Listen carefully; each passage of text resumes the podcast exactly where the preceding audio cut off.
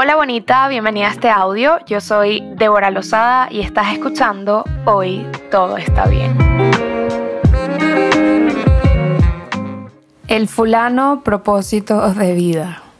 ¿Cuántas veces no has escuchado esta frase? Debes tener un propósito de vida. Y la verdad es que sí, sí te puede facilitar muchas cosas en el camino, en algunas ocasiones, pero lo que no debe pasar es que comiences a sentir esa ansiedad por quizá no tenerlo claro. ¿Sabes? Tenga la edad que tengas. Esto, no va de, edad ni, ni ahí que, bueno, a los 30 lo consiga. No, no, va de eso. No va de eso. Em, y, no por lograr las cosas que, eh, entre comillas, la mayoría logra, lo estás haciendo mal o lo estás haciendo de una manera incorrecta. Porque aunque suene cliché o como lo quieras llamar, todos tenemos nuestros tiempos, nuestras formas, nuestras metas y, como todo en la vida van variando con el paso del tiempo. Eh, si alguna vez te has sentido abrumado por no tenerlo claro o sentir que no lo estás logrando, si, si es que lo tienes claro pero dices, estoy demasiado lejos, no lo estoy logrando, déjame recordarte algo. Un propósito de vida es algo demasiado extenso como para saberlo de buenas a primeras. Puedes tener un, propósito con, tu negocio, con tu emprendimiento, con tu familia, eh, contigo mismo. Y, aquí hago un inciso, ¿no? A partir de ahora quiero hablar en género, sin género, ¿sí? Para todos. Eh, lo cierto es que cada propósito es diferente según el momento de tu vida en el que te encuentres, de la forma en la que lo estés haciendo. Y esto no quiere decir que que por ejemplo, si te gusta ayudar a las personas, imagínate que tú sientes que ese es tu propósito de vida, mañana eso te vaya a dejar de gustar. O sí, no lo sabemos.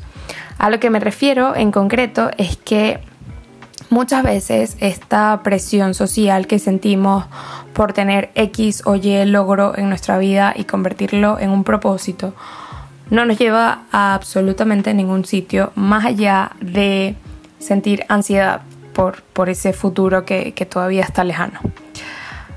Pero de eso no van los propósitos. Esta es la parte positiva. El propósito es el, el, por qué haces lo que haces, no el para qué, ni el cómo, ni la forma, ni para quién. Es simplemente el por qué. Y punto. Ya está. Es sencillo.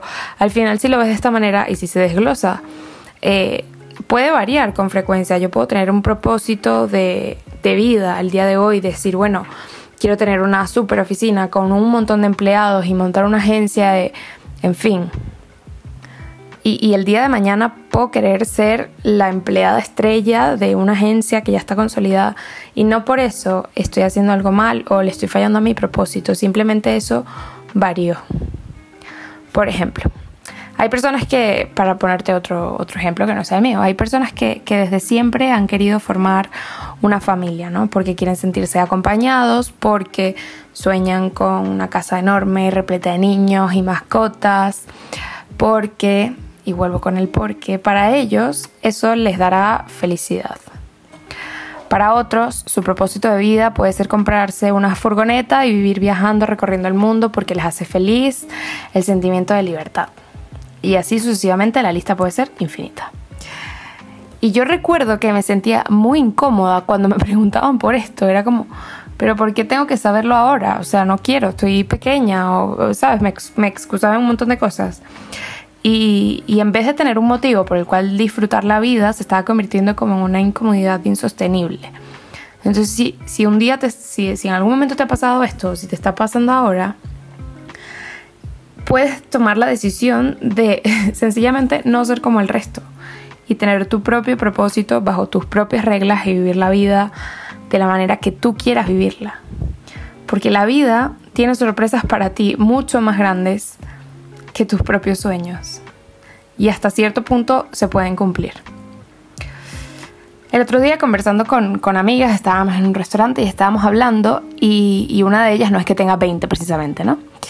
dijo que después de siete años en su trabajo como cocinera, había comenzado a estudiar psicología, algo de masajes, que sí, un catering, un montón de cosas, ya, no me acuerdo bien. Y me pareció tan increíble que ha llegado a ese punto de, mira, yo voy a vivir como me dé la gana. De ahí salió la idea de este episodio, de, de dejar de de presionarlos por cosas que no podemos controlar. No podemos controlar la opinión de los demás, no podemos controlar las expectativas que tienen los demás sobre nosotros, pero hay algo que sí podemos controlar y es la forma en la que nosotros vamos a vivir nuestra vida. Que esto sea un recordatorio para decirte que lo estás haciendo genial, porque lo has hecho lo mejor que has podido, y que si hay algo con lo que no estés a gusto, que estés haciendo para complacer a la sociedad, lo dejes directamente. Porque aquí has venido a vivir tu vida y no la de los demás.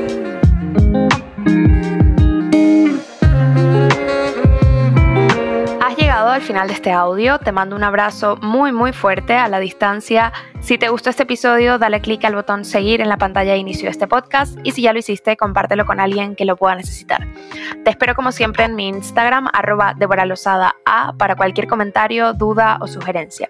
Nos escuchamos muy pronto y recuerda, hoy todo está bien.